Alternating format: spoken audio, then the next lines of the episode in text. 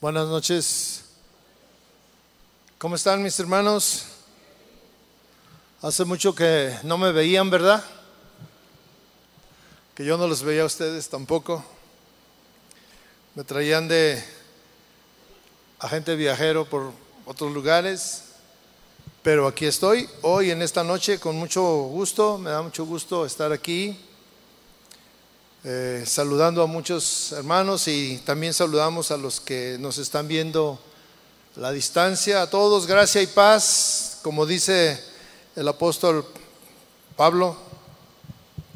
Esta noche quiero compartir con ustedes una fracción de, una pequeña fracción de la primera carta del apóstol Pedro. Una carta que este apóstol escribe a un grupo de cristianos que se encuentran en un país extraño, lejano, un país que no es el de ellos y son extranjeros, son peregrinos. Existe una similitud entre la carta de Pedro a estas personas con la situación en que quizá nosotros nos encontramos en este día. La similitud es la necesidad ellos tenían y estaban pasando por una gran necesidad y nosotros igual en este tiempo estamos viviendo tiempos difíciles. Es común encontrar pláticas donde nos hablan, nos dicen de situaciones que se viven, enfermedad, necesidad, eh, trastornos, ah, separaciones, divisiones, y bueno, Pedro envía esta carta con la intención de animar, animar a estas personas que están pasando por grandes problemas. Ellos estaban enfrentando una serie de problemas, tal vez muy difíciles, muy diferentes a los nuestros. Sin embargo, era una situación difícil la que ellos vivían. Se enfrentaban a grandes dificultades, a inseguridad, algunos tal vez se encontraban solos, como tal vez algunos de nosotros. Y tal vez ellos estaban pasando los peores tiempos de su vida, como tal vez nosotros pensamos que estamos pasando los peores tiempos de nuestra vida. Pero la aflicción nunca se termina. La necesidad siempre va a estar. Eh, la falta de provisión, la, la enfermedad, lo que nosotros estemos viviendo, siempre vamos a tener esas situaciones. Nunca eh, tal vez pudiéramos pensar que ya estamos bien, ya se acabaron los problemas y ya no vamos a tener problemas durante muchos años. Eso es una mentira. Siempre encontraremos problemas en nuestra vida, siempre, siempre. Este mensaje yo lo titulé cuando la aflicción se transforma en bendición. ¿Usted cree que la aflicción se pueda transformar en bendición? Todos los cristianos pensamos eh, o creemos que la, la aflicción o la necesidad puede ser transformada cuando nosotros nos acercamos al Señor. El Señor es el que el único que puede transformar eh, nuestra vida en todos los sentidos. Isaías lo entendió de esta manera y él escribió eh, en, el en, en el libro de Isaías, del profeta Isaías, en el capítulo 40. Dice así, 40-31, dice, pero los que esperan en el Señor renovarán sus fuerzas. Se remontarán con alas como las águilas. Correrán y no se cansarán, caminarán y no se fatigarán. Esto lo entendió el, profeta Isaías. La clave de, estar en una situación ah, tranquila en medio de la dificultad es los que esperan en el Señor. ¿Usted espera en el Señor? Yo le preguntaría, ¿qué espera en el Señor? ¿Qué espera del Señor? Tal vez siempre estamos esperando que, que Él nos dé, que nos ayude, que nos sane, que nos eh, X, pero siempre que Él de allá para acá. Y eh, es una buena intención, es una buena esperanza. Sin embargo, hay más que eso. Cuando esperamos en el Señor, hay más que eso. Sin embargo, aquí dice que los que esperan en el Señor, los que esperan en el Señor, tienen la oportunidad de renovar sus fuerzas. Y a veces estamos cansados, a veces no sabemos qué hacer, qué, para dónde le doy, ya no sé qué hacer, se acabaron las opciones. Pero cuando tú esperas en el Señor, la aflicción se puede cambiar, se puede tornar en bendición, porque dice que renovarás tus fuerzas, dice que, que, remontarás eh, como águilas, con, alas como las águilas, es decir, eh, subirás a lo alto, dejarás de estar abajo eh, en una situación deprimente y volarás a las alturas correrás y no se cansarán. Esta es una bendición, correr y no cansarse. Bueno, pues este, para un maratón está bien esto, ¿verdad? Antes de comenzar eh, con el texto que yo quiero compartir con usted, yo quisiera que me acompañara a orar. Yo sé que estamos afligidos, cansados, pero esta noche hemos venido a, buscar en el Señor eh, esas fuerzas. Nosotros esperamos en el Señor que Él renueve nuestras fuerzas. Y tal vez hoy tú necesitas que Él renueve tus fuerzas para que camines y no te canses, para que corras, para que te eleves a las alturas. Cierre sus ojos y vamos a orar. Padre, gracias por esta noche que tú nos das un tiempo especial. Junto con la alabanza nos hemos, hemos disfrutado de tu presencia, Señor. Nos hemos gozado cerca de ti. Ha sido un tiempo especial, Señor, que hoy queremos coronar, escuchando tu palabra, aprendiendo de ella, renovando nuestras fuerzas. Enséñanos a caminar y, a ver cómo la aflicción se puede cambiar en bendición, en algo diferente. Enséñanos a ver con los ojos espirituales tus bendiciones, Padre. En el nombre de Jesús te lo pido, Señor. Amén. En el título de, este mensaje encontramos una palabra que todos quisiéramos evitar en nuestra vida. Es más, quisiéramos que ni siquiera existiera. Todas las personas tienen una idea muy negativa de lo que representa la aflicción. La aflicción para muchos significa dolor, angustia, necesidad, problemas, soledad, enfermedad, representa cosas negativas que alteran nuestra vida, que nos traen o nos ponen en situaciones difíciles, que nos provocan inquietud, frustración, que nos quitan el sueño, que nos quitan la paz, que nos desorientan porque no sabemos para dónde caminar. Sin embargo, la aflicción en el lenguaje del Señor, la aflicción en, el, en la Biblia, esta palabra, puede servir como el camino para alcanzar bendición, para estar cerca del Señor. La aflicción en el, en el lenguaje bíblico, en el entorno de la Biblia, puede ser el medio por el que tú vas a alcanzar a Dios y vas a entender sus principios. Ciertamente que nosotros nunca podemos ver la aflicción como una oportunidad de bendición, de que la bendición llegue a tu vida. Sin embargo, la opinión de la Biblia es muy diferente a nuestra opinión. El salmista lo expresa en el Salmo 119, versículo 71, dice así, bueno es para mí ser afligido.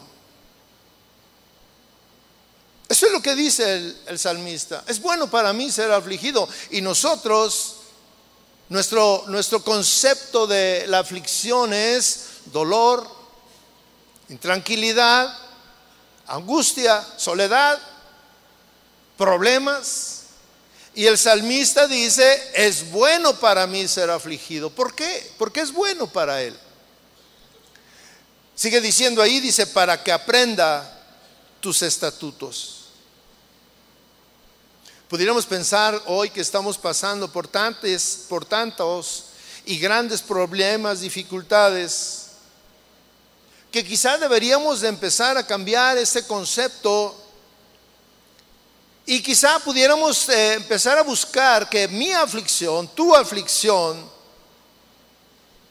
puede ser el camino que Dios está mm, usando para que tú te acerques a Él, para que tú lo busques. Él está dispuesto siempre. Quizá hoy, hoy que estamos cansados, tal vez angustiados, desesperados, que no sabemos qué hacer, es el tiempo de que nosotros debemos buscar eh, el significado de las palabras de la Biblia. Isaías 40, lo acabamos de leer, versículo 31 dice, pero los que esperan en el Señor, los que esperan en el Señor son aquellos que tienen oportunidad de, de renovar sus fuerzas. Solamente los que esperan en el Señor. Debemos de cambiar algunos conceptos en nuestra mente. El entorno nos ha, nos ha dicho, nos dice, los, eh, el, concepto de todo mundo nos dice que la aflicción es algo malo. Sin embargo, leemos que la aflicción no, no es tan mala. Mire, le voy a, poner un ejemplo de una gran aflicción para que usted se pueda dar cuenta de, cómo es la intención y los propósitos de Dios. Cuando hablamos del sacrificio y la muerte de Jesús, en nuestra manera de pensar y en la manera de, que lo vieron los que vivían en ese tiempo, los apóstoles especialmente, Pedro y los que vivían ahí, pudieron pensar que ese hecho que estaban viendo, que estaban presenciando, era un suceso trágico. El ver al Señor en medio de una aflicción, porque el Señor estaba afligido. Dice que antes de, que llegara Judas a entregarlo, él estuvo orando y pasó por un momento de gran aflicción. Pero él entendió que esa aflicción sería algo especial y que ese acontecimiento trágico en la vida de él y, ese acontecimiento trágico en la vida de los discípulos, lo que estaban viviendo era un hecho trágico, se iba a convertir en, en el suceso más maravilloso que Dios le pudo haber dado a la humanidad. Pero ¿cómo pensar en ese momento en el que estaba la situación difícil? qué, pensaba Pedro eh, de ver a su Mesías, de ver a su Señor eh, siendo vituperado, latigado, eh, sufriendo, poniéndole esas... Ah, esa corona de espinas y, su carne siendo encarnecida, o sea, de tanto dolor. ¿Cómo era posible él ver y cómo entender que era el propósito de Dios? Era difícil de entender. Y más aún para sus seguidores, los que estaban pensando como él, eh, sus discípulos cercanos, Juan y su hermano, que incluso querían en el reino, cuando él estuviera en su reino, en su trono, uno quería estar a la derecha y otro a la izquierda. Y ahora lo estaban viendo ahí sufriendo. ¿Cómo era posible eso? ¿Cómo entender esa situación de, que eh, cuando lo estaban viendo que, que, lo estaban crucificando y ellos decían, pues va a morir y nos vamos a quedar solos? Todo este movimiento que, el Señor inició iba a quedar este, vacío. Pero era un momento trágico. Pedro vivió esta situación, pero aprendió él aprendió que las dificultades, por difíciles que fueran, las situaciones por dolorosas que puedan parecer, no es tan malo. Puede ser algo, puede ser un propósito de Dios, puede ser que de esa manera Dios se va a manifestar de una manera gloriosa. La gloria de Dios se va a ver en medio de tu problema. Pedro le envía una carta a estos hombres, unos hombres que estaban en, esta ciudad y, bueno, estar en una, en, un país donde eran perseguidos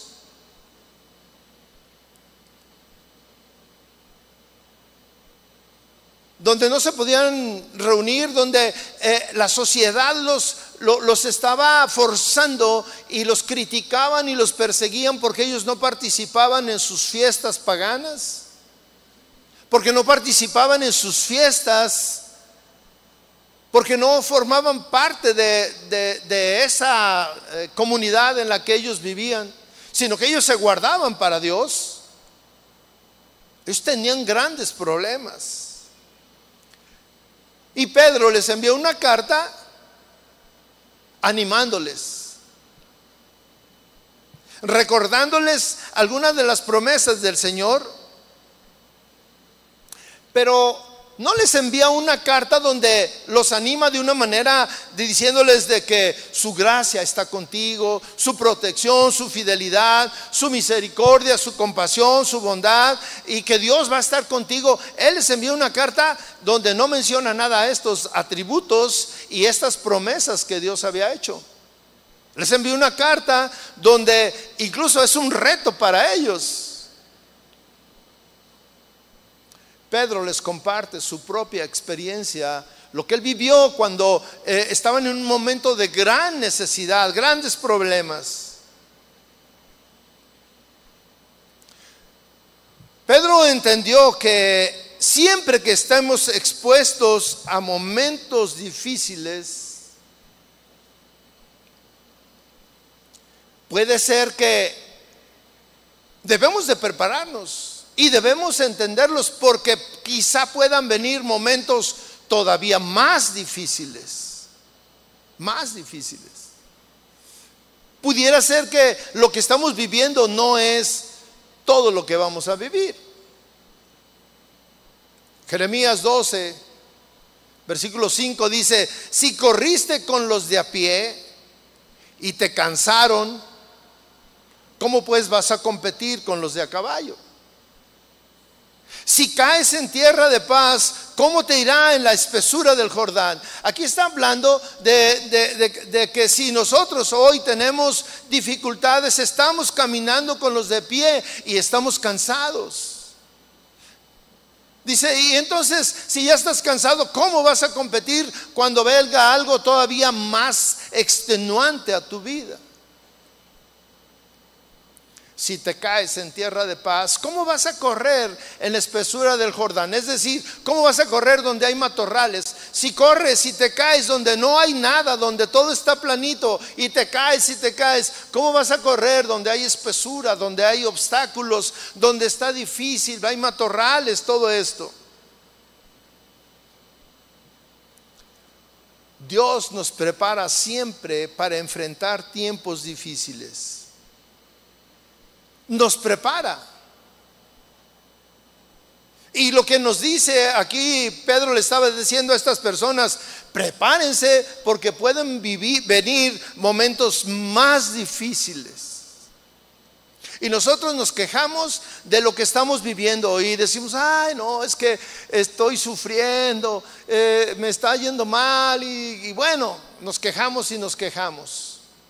Hoy pudiéramos hablar de situaciones difíciles que están viviendo cristianos hoy en día en otros países. Por ejemplo, en China, donde no se pueden reunir como nosotros, donde arriesgan su vida por el simple hecho de manifestar que son cristianos, está prohibido. En algún país árabe donde el cristianismo o los cristianos son perseguidos y son metidos a la cárcel. Nosotros tenemos aquí problemas de que, ay, a veces no tenemos agua. O de que eh, no tenemos trabajo, un trabajo estable. O de que tenemos problemas en, en la familia. Diversos problemas que para nosotros son complicados entenderlos. Pero el apóstol Pedro les dice a estas personas, los anima de una manera muy diferente. No le está diciendo, no te preocupes, Dios se va a encargar de tu problema. No los anima de esa manera, no, le dice, no te preocupes porque Dios está contigo. Y esas frases nosotros siempre las escuchamos cuando expresamos nuestro problema a alguien. No, pero Dios está contigo, voy a orar contigo para que todo esté bien. Pedro les habla de una manera muy diferente. Y yo quiero compartir con usted una parte de esa carta. eh, 1 Pedro capítulo 1, versículo 13.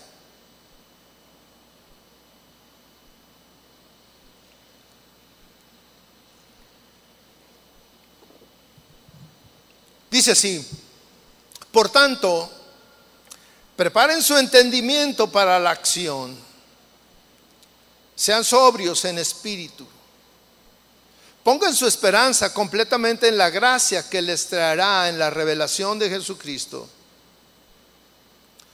Como hijos obedientes, no se conformen a los deseos que antes tenían en su ignorancia, sino que así como aquel que los llamó es santo, así también sean ustedes santos en toda su manera de vivir.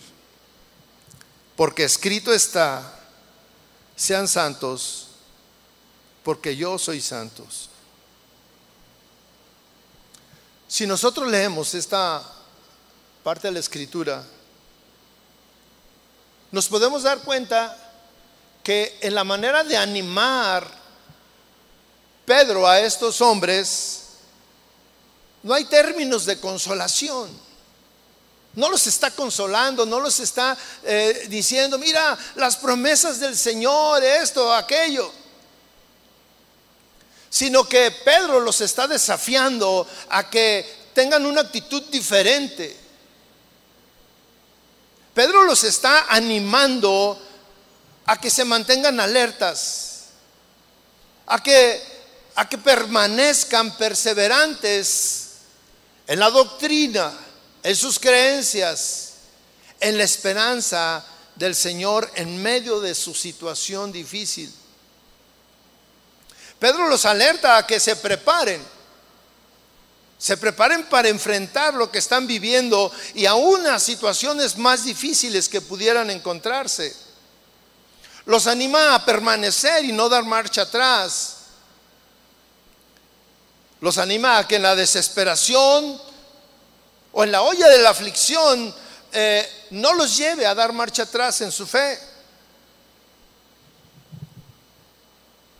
Pedro hace una serie de recomendaciones que deben de considerar. Y la primera es que preparen su entendimiento para la acción. Hay otra traducción que dice, piensen con claridad. Pedro entiende que el, centro de batalla donde toda persona debe de estar firme y fuerte es en su mente. Pedro les anima a que deben de pensar con claridad la situación que están viviendo, porque muchas veces no pensamos con claridad lo que vivimos. Nos dejamos llevar por las emociones, nos dejamos llevar por el entorno, nos dejamos llevar por el dolor y nos dejamos y se nos olvida que el Señor está y tiene el control de nuestra situación. Y aquí dice, preparen su mente, preparen su entendimiento para la acción. Muchas veces dejamos que nuestra mente cree diferentes situaciones, escenarios, conversaciones que penetran la mente y forman situaciones que no son reales. Tu mente puede ser fatalista. Tu mente te puede llevar incluso a, ideas, a, que formes eh, situaciones falsas. Estas situaciones, mis hermanos, nos limitan a pelear con la posibilidad de triunfar. Tu mente muchas veces te lleva a desde antes ya estar con una situación de derrota. No voy a poder. Es muy difícil. Es más de lo que yo puedo soportar.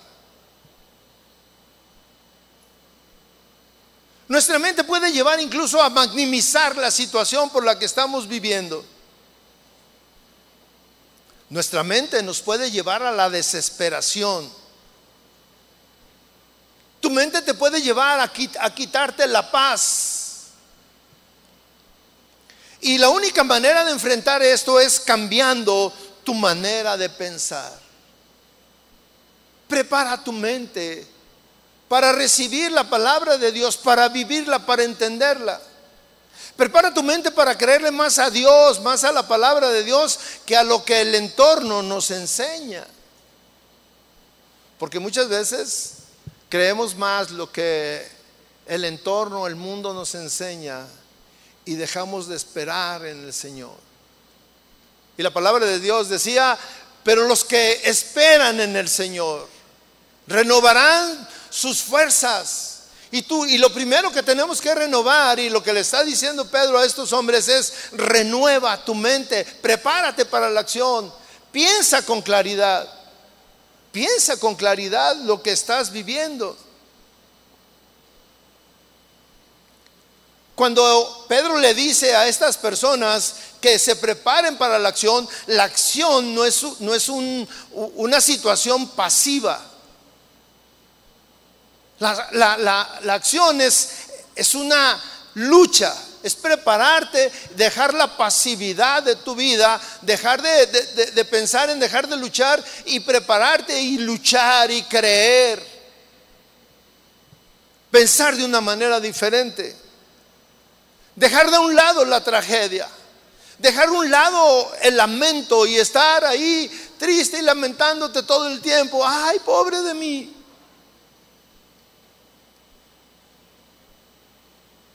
Pedro les anima a que cambien su manera de pensar.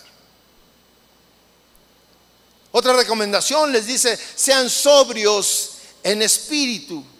Otra traducción dice, ejerciten el control propio. Esta es la segunda recomendación que Pedro hace a esta gente, que está enfrentando serios problemas, que sean sobrios en espíritu. Que ejerciten el control propio. En una palabra, Pedro les está diciendo que se deben de, que se dejen de llevar por, por impulsos momentáneos, impulsos carnales, que dejen la, la superficialidad de la vida y mediten verdaderamente en, en, en cuál es su situación y en qué lugar están delante de Dios, cuando les dice que ejerciten el dominio propio es que tomen control de sus emociones. Muchas veces nuestras emociones nos llevan a tomar decisiones o acciones equivocadas. Cuando no controlamos nuestras emociones, nos lleva a hablar cosas que no debimos de haber dicho. Cuando tú no tienes control de, de, ti mismo, haces cosas, dices cosas, vas a lugares, estás desesperado y entonces eres un peligro. Es un peligro para los demás, para las personas que están cerca de ti, porque ofendes, porque dices cosas de las cuales luego te vas a arrepentir. Y lo que Pedro les dice, una, la primera cosa es tengan dominio de su mente, la segunda es tengan control de sus emociones, dominio propio. Una persona cristiana que ejerce el dominio propio es una persona que está bajo el control del Espíritu de Dios. Una persona que ejerce el dominio propio es una persona que actúa conforme a la palabra de Dios. Una persona que ejerce el dominio propio es una persona que se mueve en la dirección de Dios, que trata de cumplir con los propósitos de Dios en su vida. Una persona que ejerce el dominio propio es aquella que tiene una relación con Dios. Sigue diciendo, pongan su esperanza en la salvación inmerecida que recibirán cuando Jesucristo sea revelado al mundo. Este es un imperativo, mis hermanos, un imperativo. Poner tu esperanza y fíjate, poner tu esperanza no en la solución de tus problemas. Porque la solución de nuestros problemas es algo sencillo. Es algo que es a corto plazo. Lo que sea. Pero cuando tú pones tu esperanza en algo duradero, es poner tu esperanza en la salvación. La salvación de tu vida. El estar en la eternidad con el Señor, ahí se acabaron los problemas. Ahí sí va a ser un lugar donde no hay problemas. Ya se acabaron.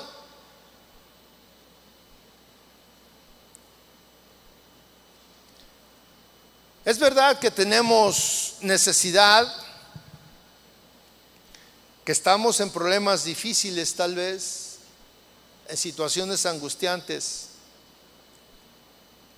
pero Pedro nos anima no solamente a esperar la solución de nuestros problemas, porque muchas veces nuestra esperanza está en que se solucione mi problema, y que deje de tomar, o que ya no tenga problemas en mi familia, o que tenga un trabajo mejor, o que recupere mi salud o que recupere mi familia. Son problemas que tenemos y que son difíciles, pero Pedro dice que tengamos una esperanza todavía más allá de esa solución de problemas. Pedro nos anima a que pongamos nuestra esperanza en la salvación de nuestra vida.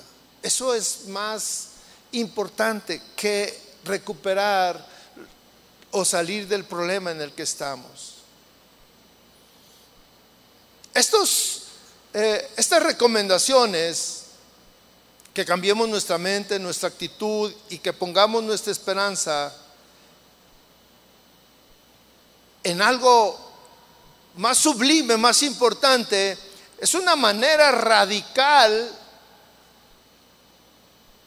de llevar nuestra vida o de vivir la situación que estamos viviendo. Y esto no quiere decir que, vamos a olvidar lo que tenemos, el problema. No, no dice que, que, que lo olvidemos, pero sí dice que cambiemos nuestra manera de enfrentar y de ver esos problemas. Versículo 14 dice, por lo tanto, vivan como hijos obedientes de Dios no vuelvan atrás a su vieja manera de vivir con el fin de satisfacer sus propios deseos. Y dice, antes lo hacías por ignorancia. Como hijos obedientes, no se conformen a los deseos que antes tenían en su ignorancia. ¿Cuáles eran esos deseos? Pedro hace un llamado a no conformarnos a los deseos que antes teníamos cuando vivíamos en la ignorancia, cuando no conocíamos a Cristo.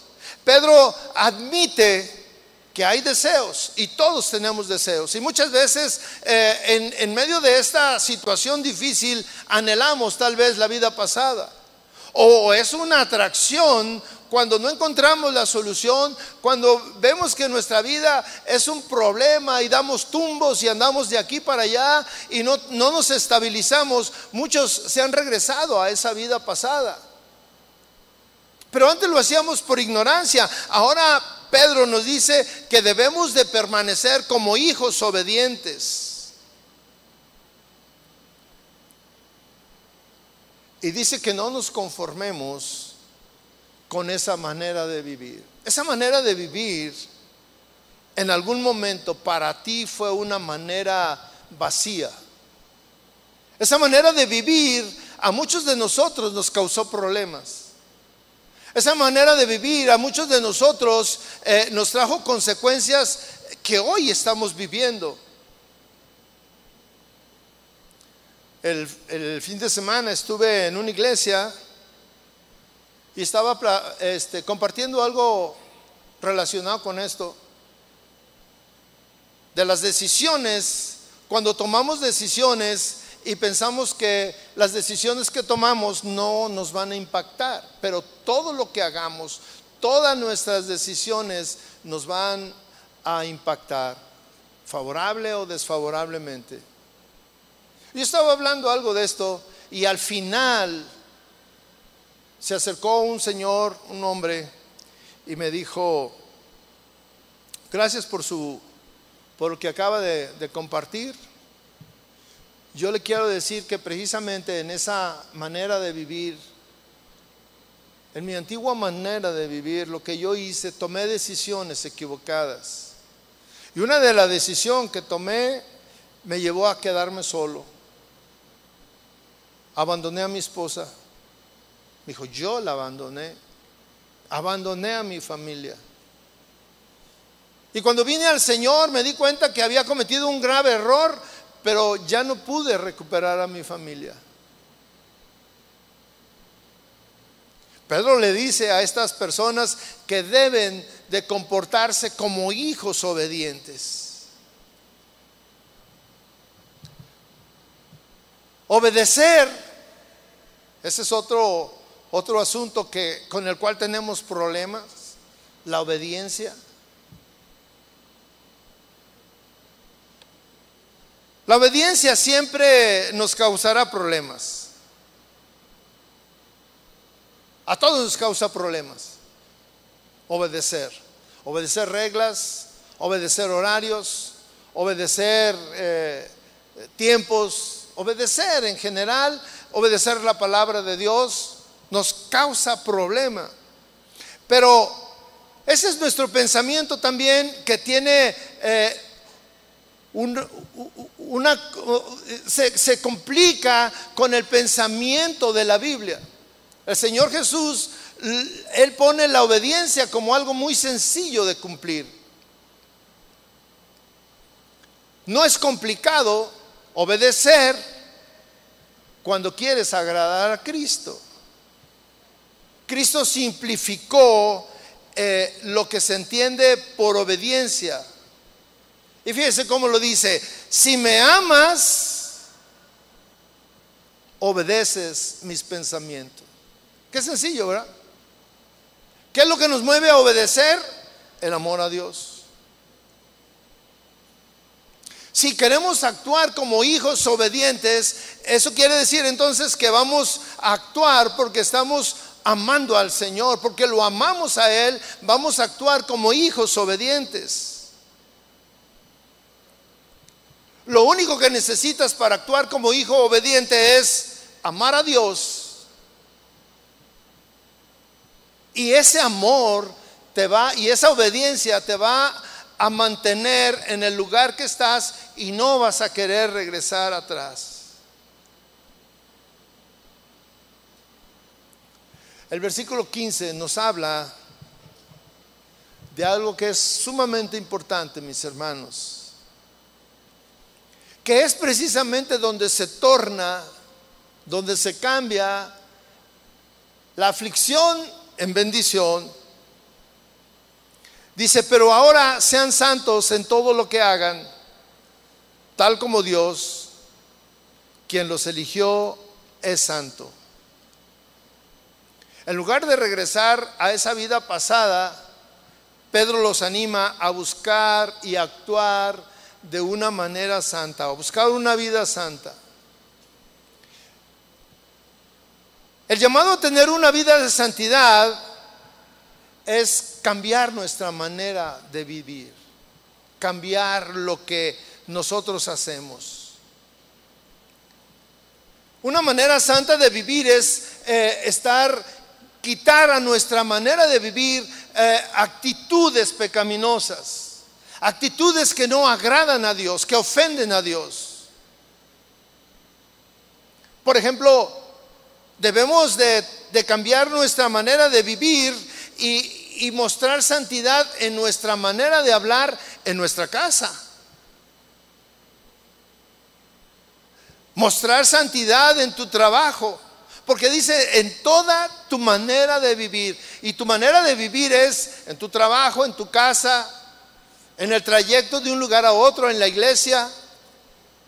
En donde tú te mueves en tus aficiones, en tu relación con tu esposa, con tus hijos, en tu tiempo que dedicas a ver la televisión, en tu tiempo que dedicas a ver o, a conectarte a las redes sociales, en el tiempo que dedicas tu vida.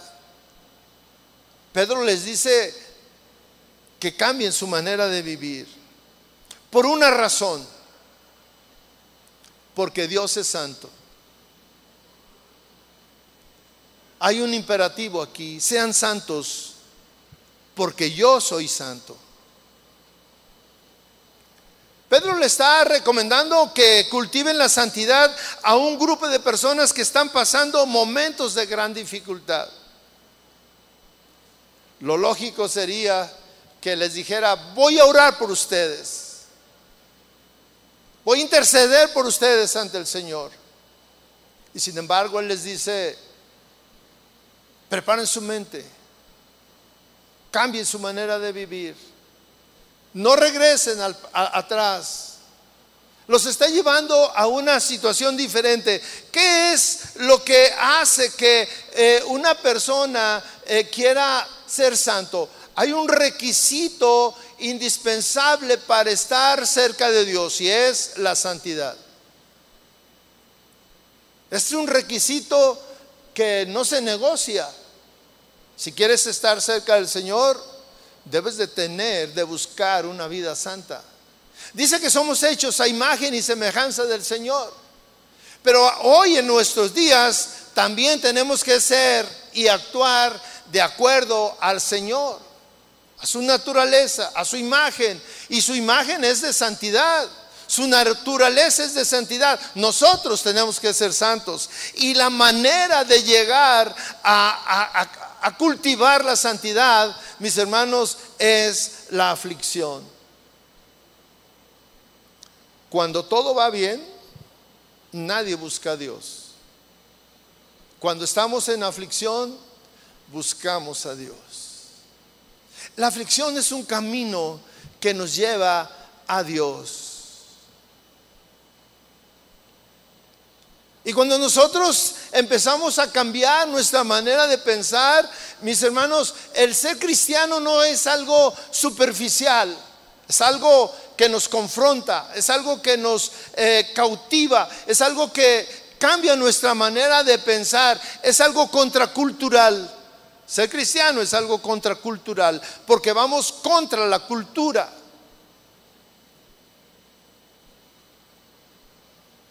Nosotros esperamos que Dios haga milagros en nuestra vida. Esa es nuestra esperanza. Pero Dios quiere que más allá de los milagros, tú te acerques a Él. Que esa aflicción que tú estás teniendo, por la que tú estás pasando, sea el camino por el cual tú vas a llegar hasta Él, hasta su presencia. Y en el camino nos empieza a decir todo lo que tenemos que hacer para lograrlo. Porque cambiar nuestra manera de pensar no es fácil. Todo lo queremos fácil. pero hay una serie de dificultades que tenemos que sortear para llegar hasta su presencia, para poder estar delante de Él.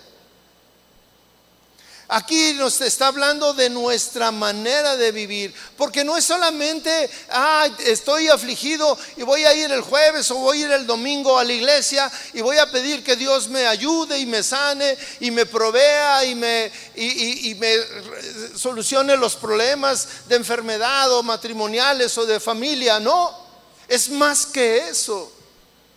El ser cristiano es tener una relación con Dios ir más allá. Y, Pedro nos está animando y nos dice, sean santos en toda su manera de vivir. Y la manera de vivir es 24-7. No hay de otra. Solamente queremos eh, la bendición, pero Dios usa esa bendición para que tú te acerques a Él. Cuando tú estás cerca de Dios, estás bajo su protección. Cuando tú estás cerca de Dios, Dios puede renovar tus fuerzas. Dios puede hacer que tú camines y no te canses, que tú corras y no te canses. Dios puede hacer que en medio de tu gran tribulación y gran necesidad operen los milagros en tu vida. Pero, ¿cómo es tu relación con Dios, mis hermanos? ¿Cómo es nuestra relación con Dios? ¿Es superficial? ¿Tenemos relación con Dios?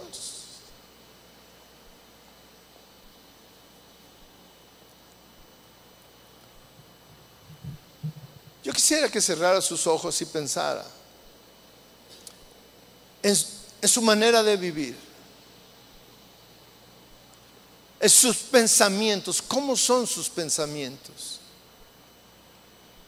Quizás solamente usted piensa y, su mente lo, ha alterado de tal manera que lo único que piensa es y quiere ustedes que se solucione mi problema, pero su esperanza solamente está cifrada y limitada a que se solucione su problema. Pero Dios quiere que tú pienses en tu salvación más allá de la solución de tu problema, más allá de recibir un milagro. Dios quiere que tu aflicción te lleve a una relación con Dios. Que tu necesidad sea el camino para que tú entiendas que tienes que renovar tu manera de vivir. Que tienes que cambiar tu manera de vivir que para estar delante de Dios necesitamos cultivar santidad en nuestra vida, santidad en nuestra manera de hablar, de conducirnos en nuestra casa. Porque no es solamente recibir nuestra la solución de nuestro problema. No. Eso puede ser muy sencillo, pero permanecer, cambiar nuestra manera de vivir obedecer. El Señor dice, si me amas, si verdaderamente me amas, obedece mis mandamientos. Yo te pregunto, ¿verdaderamente amas al Señor? ¿O solamente quieres que solucione tu problema? ¿Tu esperanza está en que se solucione tu problema, tu necesidad, tu angustia? ¿O estás mirando más allá en la salvación, en la vida eterna? Ahí es donde debe de estar nuestras fuerzas. Hacia allá debe de estar nuestra meta. No solamente que se solucionen nuestros problemas, sino a que nuestra vida sea de continuo estar en la presencia del Señor, disfrutar de Él, gozarnos en Él.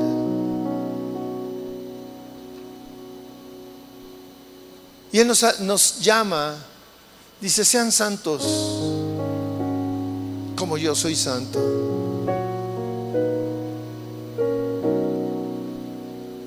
¿Qué es lo que tú buscas al venir a la iglesia? ¿Qué es lo que tú buscas al acercarte a Dios? ¿Qué es lo que tú buscas cuando oras?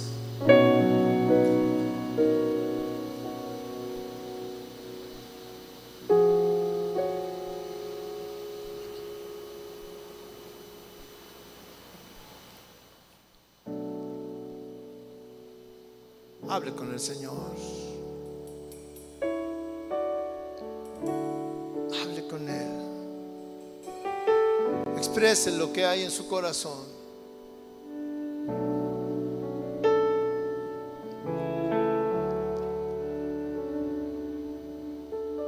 Necesitamos cambiar nuestra manera de pensar, de vivir. Podemos darle gracias a Dios por esta aflicción en lugar de estar clamando y lamentándonos. Y, darle gracias porque por medio de esta aflicción nos acercamos a Dios y tenemos oportunidad de tener esta relación, este encuentro con el Señor. Tal vez sea difícil decirle, Señor, gracias por lo que estoy viviendo. Gracias que por medio de este gran problema, de esta gran tribulación, angustia, enfermedad, hoy te estoy buscando. Hoy anhelo estar en tu